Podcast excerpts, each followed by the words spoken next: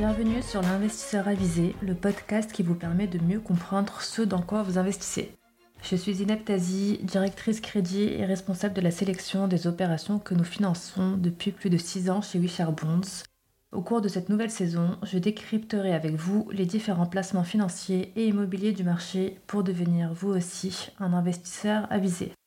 Aujourd'hui, j'ai le plaisir de recevoir Olivier Roule, cofondateur et CEO de Caravel, entreprise responsable, qui propose une solution de retraite complémentaire. Son but est de proposer un complément de retraite adapté à tous et de réinventer le système de retraite qui n'est plus adapté à notre société actuelle.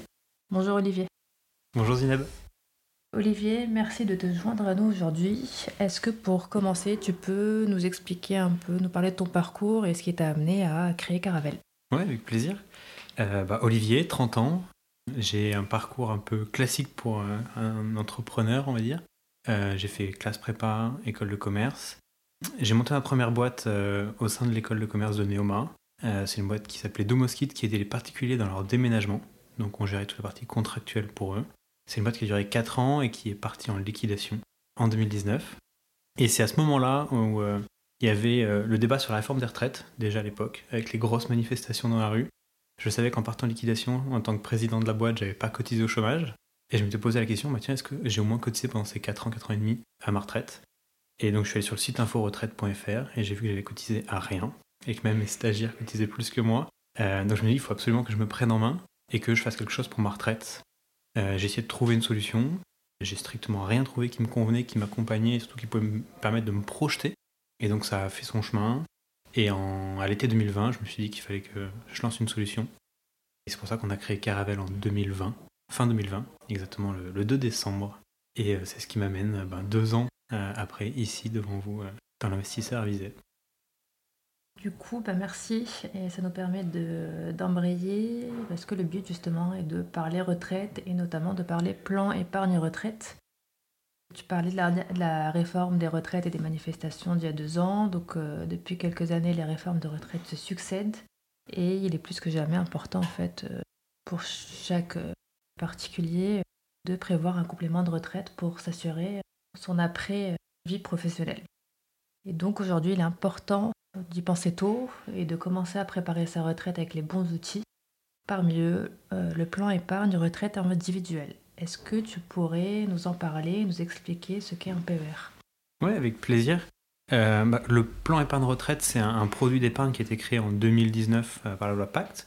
C'est un produit d'épargne qui vise le long terme euh, et qui a pour objectif de faire économiser tout au long de sa vie active afin de bénéficier d'une rente ou d'un capital le jour où on arrête de travailler. L'objectif est vraiment d'accompagner les jeunes actifs dans le fait de mettre de côté et d'investir pour leur retraite avec un produit qui est adapté. ce produit-là, il a été réinventé en 2019, il en existait plein à l'époque, entre le PERP, l'article 83, le Madelin, etc. le PER a l'avantage de tous les regrouper et c'est un réceptacle unique qui nous accompagne tout au long de notre vie active, quelles que soient nos évolutions professionnelles. Et c'est cet objectif, c'est d'apporter de la lisibilité et de la transparence quand on veut préparer sa retraite pour bah, pouvoir se projeter et être euh, avancé en toute confiance. Et concrètement, comment ça marche donc euh, d'ouvrir un PER et c'est quoi le fonctionnement d'un PER euh, C'est assez simple. Donc le PER c'est un produit d'épargne, donc c'est très similaire à l'assurance vie par exemple qui est un produit extrêmement connu par les Français. C'est d'ailleurs un, produit d'assurance vie qui a été adapté.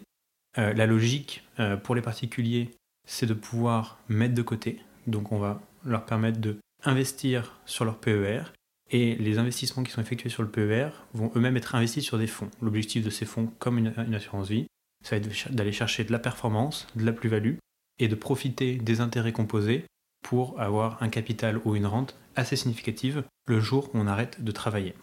Les investissements sur les unités de compte euh, au sein du PER fonctionnent comme l'assurance vie. Euh, ça veut dire qu'on a un très très large euh, choix d'investissement. Dans notre produit, on a plus de 730 produits actions, obligations, ETF, SCPI, private equity, monétaire. voilà, il y en a pour tous les goûts, tous, tous les horizons de, de risque également. Donc c'est aussi là l'important pour les particuliers, c'est de savoir, ok, comment est-ce que je gère l'argent, comment est-ce que je fais cette sélection-là de fonds, est-ce que c'est moi qui le gère, est-ce que j'y connais assez bien, est-ce que j'ai l'énergie et le temps nécessaire pour venir le suivre, suivre ses investissements, ou est-ce que je donne mandat à quelqu'un, un gestionnaire, pour le faire pour moi, en fonction de mon statut, de ma situation, sachant que ça peut être évolutif. Donc ça c'est vraiment sur le fonctionnement financier.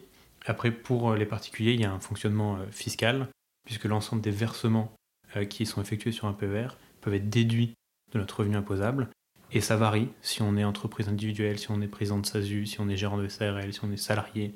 Et donc notre objectif, c'est aussi d'accompagner les particuliers sur la lisibilité qu'ils auront pour savoir combien placer aujourd'hui, qui est assez important, parce qu'en fait on se projette sur 30 ans, donc euh, comment savoir si je dois placer 300 euros par mois ou 50 euros par mois, et surtout pour savoir combien ça rapportera demain.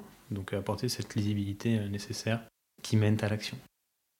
Et au bout de ces 30 ans, si euh, j'ai investi dans un PER donc pendant toute ma vie active, donc quand j'arrête de travailler, concrètement, comment je perçois justement le, produit de cet investissement?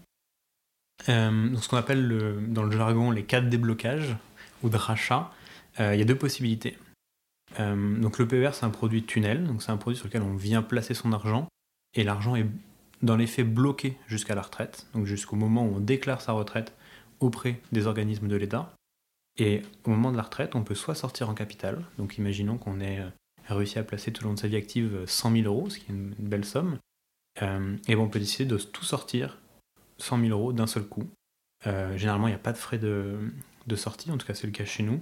Parfois il y en a, mais ils sont assez infimes. soit on se décide, ben, moi en fait ces 100 000 euros, j'en ai pas le besoin immédiat, parce que ok, j'ai arrêté de travailler, mais c'est pas pour autant que j'ai plus de salaire, parce qu'il y a toujours un minimum de retraite qui sera là et on conserve des revenus. Par contre, au lieu d'avoir ben, 1430 euros par mois pour ma retraite, telle que c'est la moyenne en France, ben, j'ai peut-être envie d'avoir 1700, 1800 euros. Et donc on va décider de sortir en rente. Et donc ce sont des rentes mensuelles qui sont versées ad vitam au titulaire du contrat. Et hum, cette, rente-là peut être évolutive, mais ça c'est une décision qu'on choisit au moment du déblocage. Donc quand on prépare, on ne se pose pas ces questionnements-là en, premier lieu. Et si avant, avant l'arrivée euh, euh, à l'âge de la retraite, l'investisseur, enfin la, personne active qui a, qui, a mis des sous dans son PR pendant toutes ces années a un besoin de cash euh, important. Est-ce qu'elle peut récupérer ses sous avant d'arriver à la retraite? Ouais, et c'est tout l'intérêt ben, de la loi Pacte qui a apporté un peu de flexibilité à ce contrat, c'est de pouvoir sortir de façon anticipée l'argent de notre PER. Donc il existe 5 cas de déblocage anticipés. Celui qu'on a envie de souhaiter à nos clients, c'est l'achat de leur logement, de leur résidence principale. Les autres cas, c'est un peu moins souhaitable, mais c'est toujours nécessaire en cas de coup dur, parce que c'est en cas de surendettement personnel, en cas de liquidation de son entreprise, en cas d'accident de la vie de soi, de son conjoint ou sa conjointe ou d'un de ses enfants, et en cas de grosses problématiques euh, personnelles euh, liées à une activité professionnelle. Euh, donc c'est que des cas d'extrême urgence qu'on ne va pas souhaiter, mais qui sont disponibles. Le gros avantage de, Enfin, le gros avantage. Ce qu'on conseille, nous, à nos clients, c'est de se dire, en fait, le PER, c'est un produit tunnel, donc il faut placer un petit peu parce que la gestion de l'argent sera dédiée à ça et on va pouvoir aller chercher de plus grosses plus-values. Par contre, il ne faut pas amputer son quotidien et il faut conserver de la liquidité sur ces autres placements. Et donc, on va dire, bah, placer 3 à 5% de vos revenus mensuels sur un produit bloqué, ce qui nous laisse 95% de nos revenus pour aller chercher de la liquidité, euh, vivre au quotidien, etc. Et pareil, sur notre patrimoine financier, on va venir conseiller placer 10 à 15% max de, vos économies financières sur un PER, parce qu'en fait, ça vous laisse 85% de liquidité pour vos autres projets, pour vos autres projets, que ce soit des épargnes de précaution, des projets d'achat de résidence principale ou d'autres types de, choses. Et sur euh, justement ce sur ces projets d'achat de résidence principale, est-ce que c'est vraiment une bonne idée finalement de casser son PR pour le faire, euh, au lieu de conserver les, les fonds et d'utiliser d'autres sources de financement par exemple? Nous, on va pas forcément le conseiller. Souvent, fiscalement, 80, voire 90% des cas, c'est pas intéressant fiscalement pour notre client. Euh, ça, va bien se justifier et se calculer hein, euh, au cas par cas. Euh, ce qu'on va venir conseiller, par contre, si on a un PER, c'est de venir le proposer en contrepartie à son banquier dans la négociation d'un crédit. C'est-à-dire qu'on va dire voilà, j'ai 40 000 euros sur un PER, potentiellement, je peux les apporter. Et donc, ça vient un petit peu dans la phase de négociation avec son banquier. Et même si, in fine, on ne va pas débloquer cet argent pour, l'achat de sa résidence principale. Donc a un projet d'achat de résidence principale, nous on conseille plutôt de passer sur d'autres types de produits, si le, PER étant là vraiment en cas de dernier recours euh, pour le faire. D'accord. En introduction, donc t'expliquais, quand tu as expliqué le fonctionnement du PER, tu disais donc que c'est adossé à différents produits et supports d'épargne.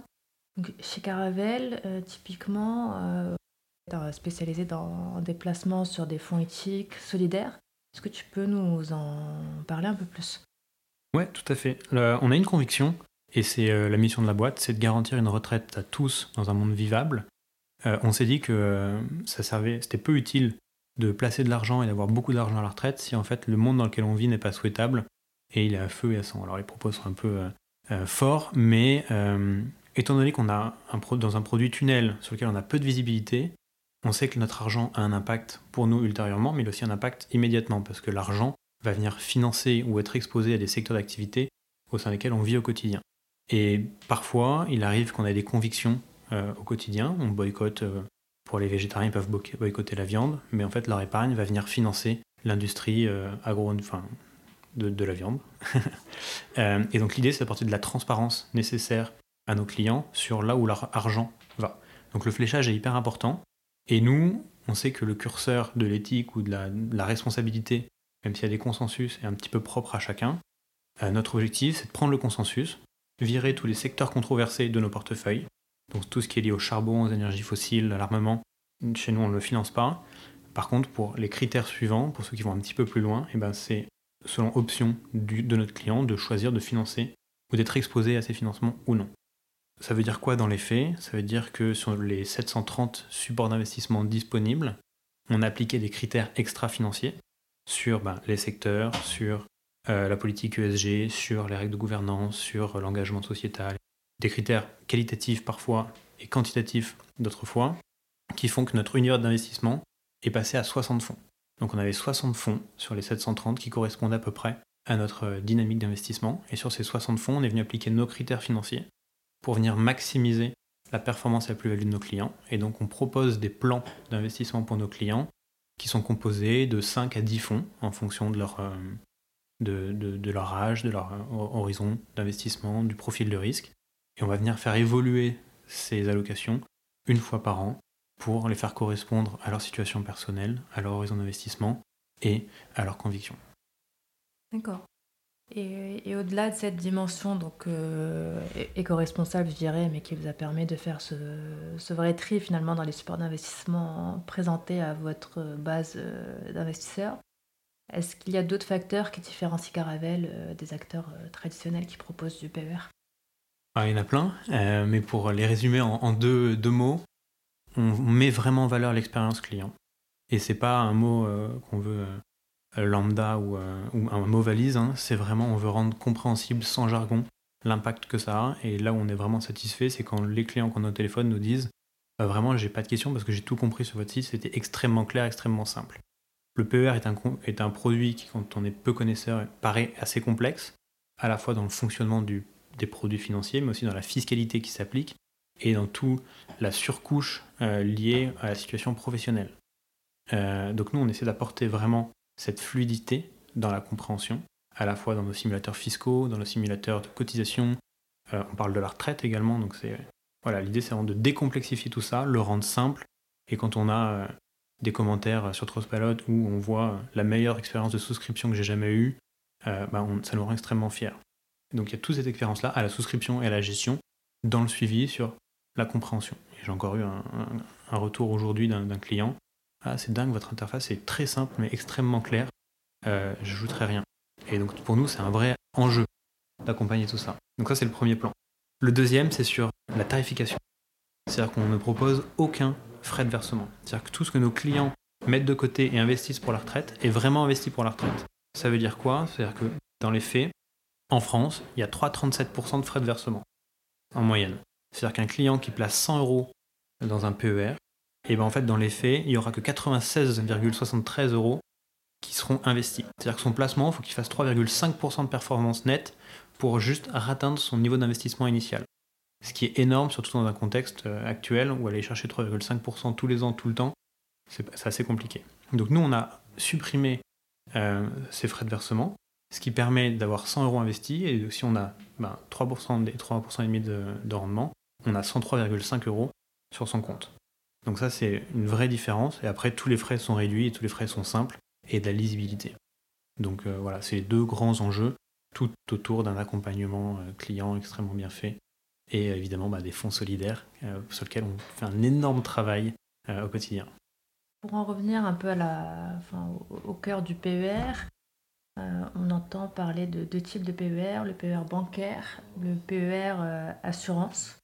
Euh, on a deux grandes familles, les PER dans les, qui sont deux grandes familles de PER individuels. Est-ce que tu peux nous expliquer un peu quelle est la différence entre les deux et quels sont peut-être les points de convergence entre les deux?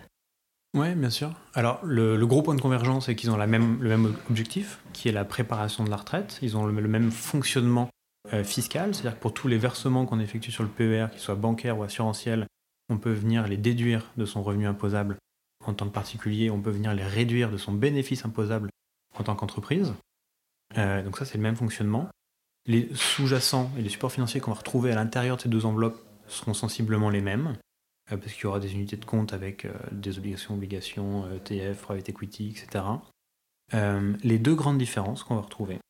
Le premier, c'est que dans le contrat assurantiel, on va avoir du fonds euro, qu'on ne va pas retrouver au sein du PER compte titre ou du PER bancaire, parce que c'est un produit bancaire.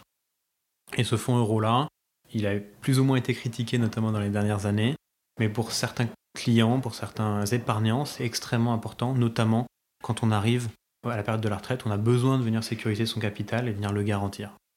Euh, donc ça, c'est un, élément très différenciant. Le deuxième, c'est sur la partie euh, fiscalité au niveau de la transmission.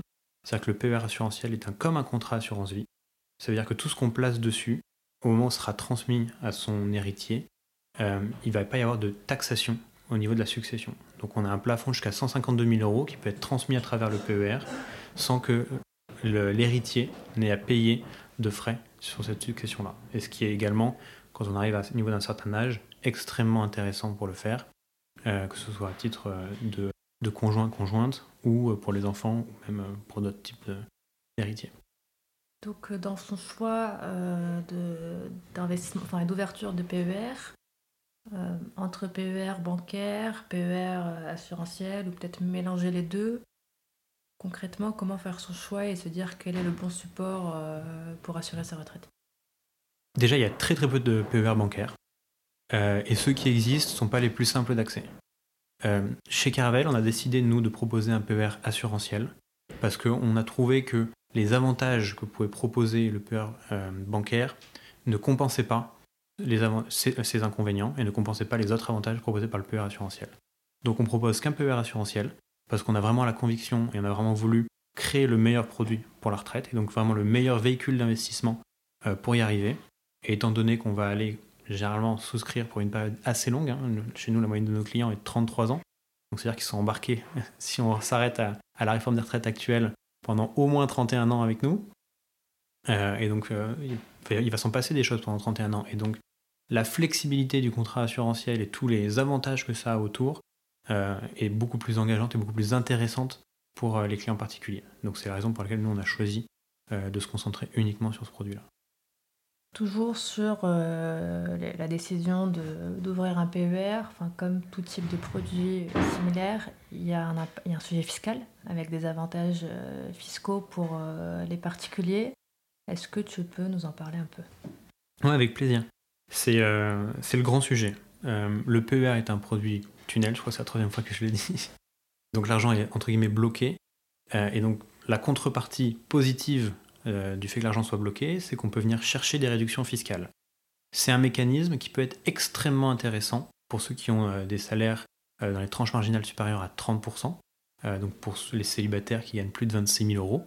Après, en couple, ça dépend si des enfants, etc. Mais grosso modo, TMI à 30%, c'est extrêmement intéressant. Pourquoi?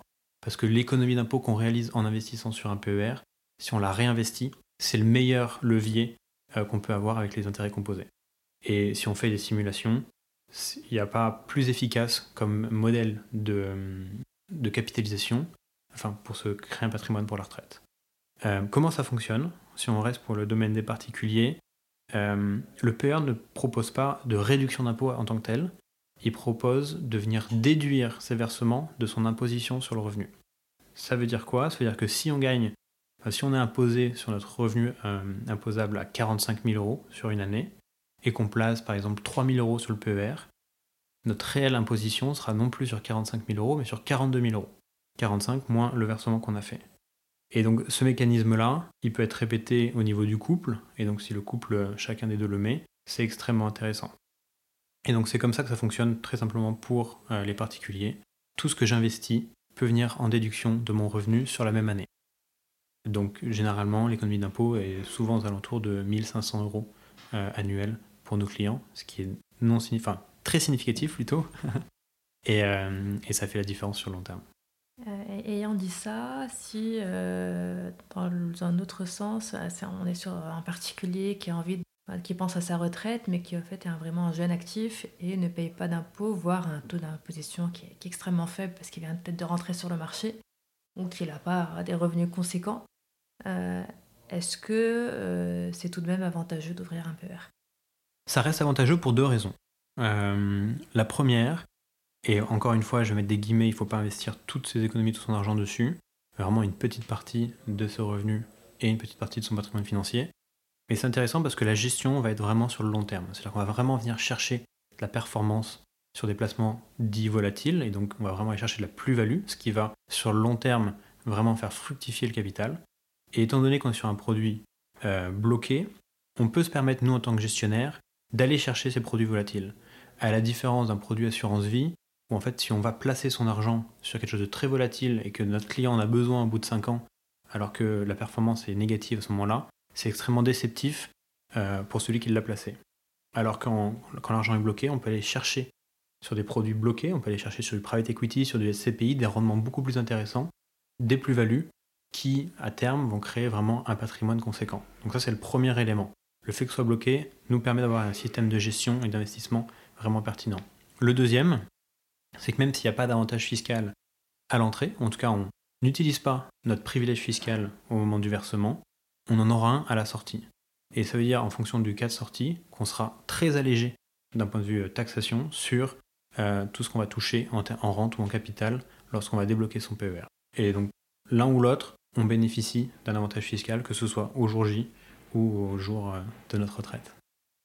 Et donc pour rebondir sur euh, ces différents points sur la fiscalité, donc euh, une des questions que, que, va se poser un particulier en fonction de son statut toujours, c'est finalement est-ce intéressant de défiscaliser et quel intérêt de défiscaliser? Alors l'intérêt de défiscaliser, il est immédiatement il est palpable parce que on vient réduire ses impôts dès l'année qui suit. Et donc ça, si on réinvestit, comme je disais, c'est très intéressant. Même si on réinvestit pas, c'est du pouvoir d'achat immédiat. C'est-à-dire qu'au lieu de payer euh, bah, 3000 euros d'impôt, j'en paierai peut-être que 2100.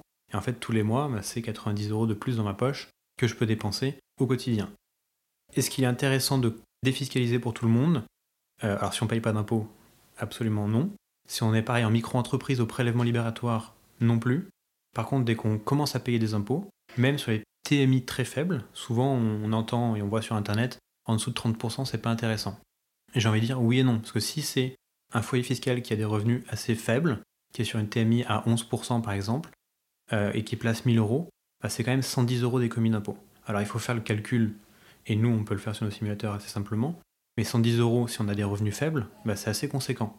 Euh, alors certes, si 110 euh, euros quand on gagne 80 000 euros, ah oui, c'est pas conséquent, et dans ce cas-là, c'est pas pertinent mais en fait on sera plus sur la même TMI. Et donc il faut bien, bien remettre le prisme de l'utilisateur, de celui qui va venir défiscaliser, quel est son avantage immédiat. Et donc tout notre travail, c'est justement de se remettre à sa place, de comprendre euh, bah, quelle est sa situation familiale, quelle est sa situation professionnelle, quels sont ses objectifs, et en fonction de ça, on va venir faire une recommandation.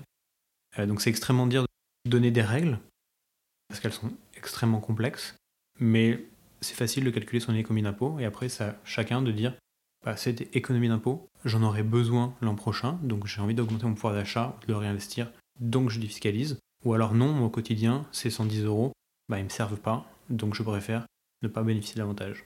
Et donc c'est propre à chacun, d'autant plus si on rentre dans, les, dans la complexité des statuts pro, euh, où on se dit, euh, je suis gérant de SARL, donc euh, je peux faire aussi varier mes cotisations, et donc là on rentre dans des schémas plus personnels. Et de manière plus générale, pas forcément en, lien avec la fiscalité, quel conseil euh, tu donnerais à un particulier pour qu'il puisse avoir une bonne gestion de son PER Premier conseil serait de considérer que le PER est un produit euh, qui peut exister tout seul.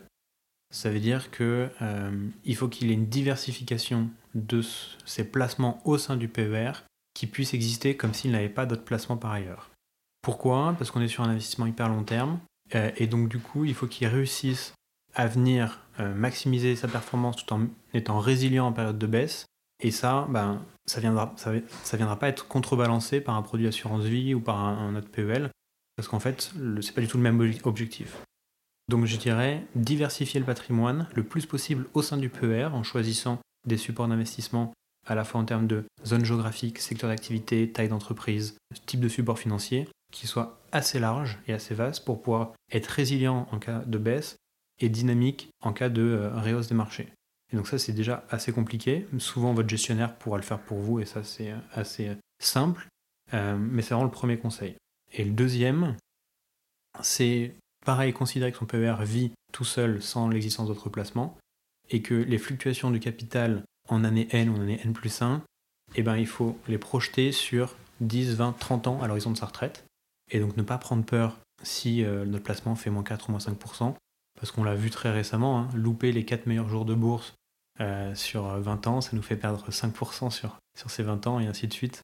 Donc euh, l'idée c'est euh, placer, le considérer comme un horizon de placement long terme, minimiser son placement dessus et le faire vivre et le laisser vivre plutôt.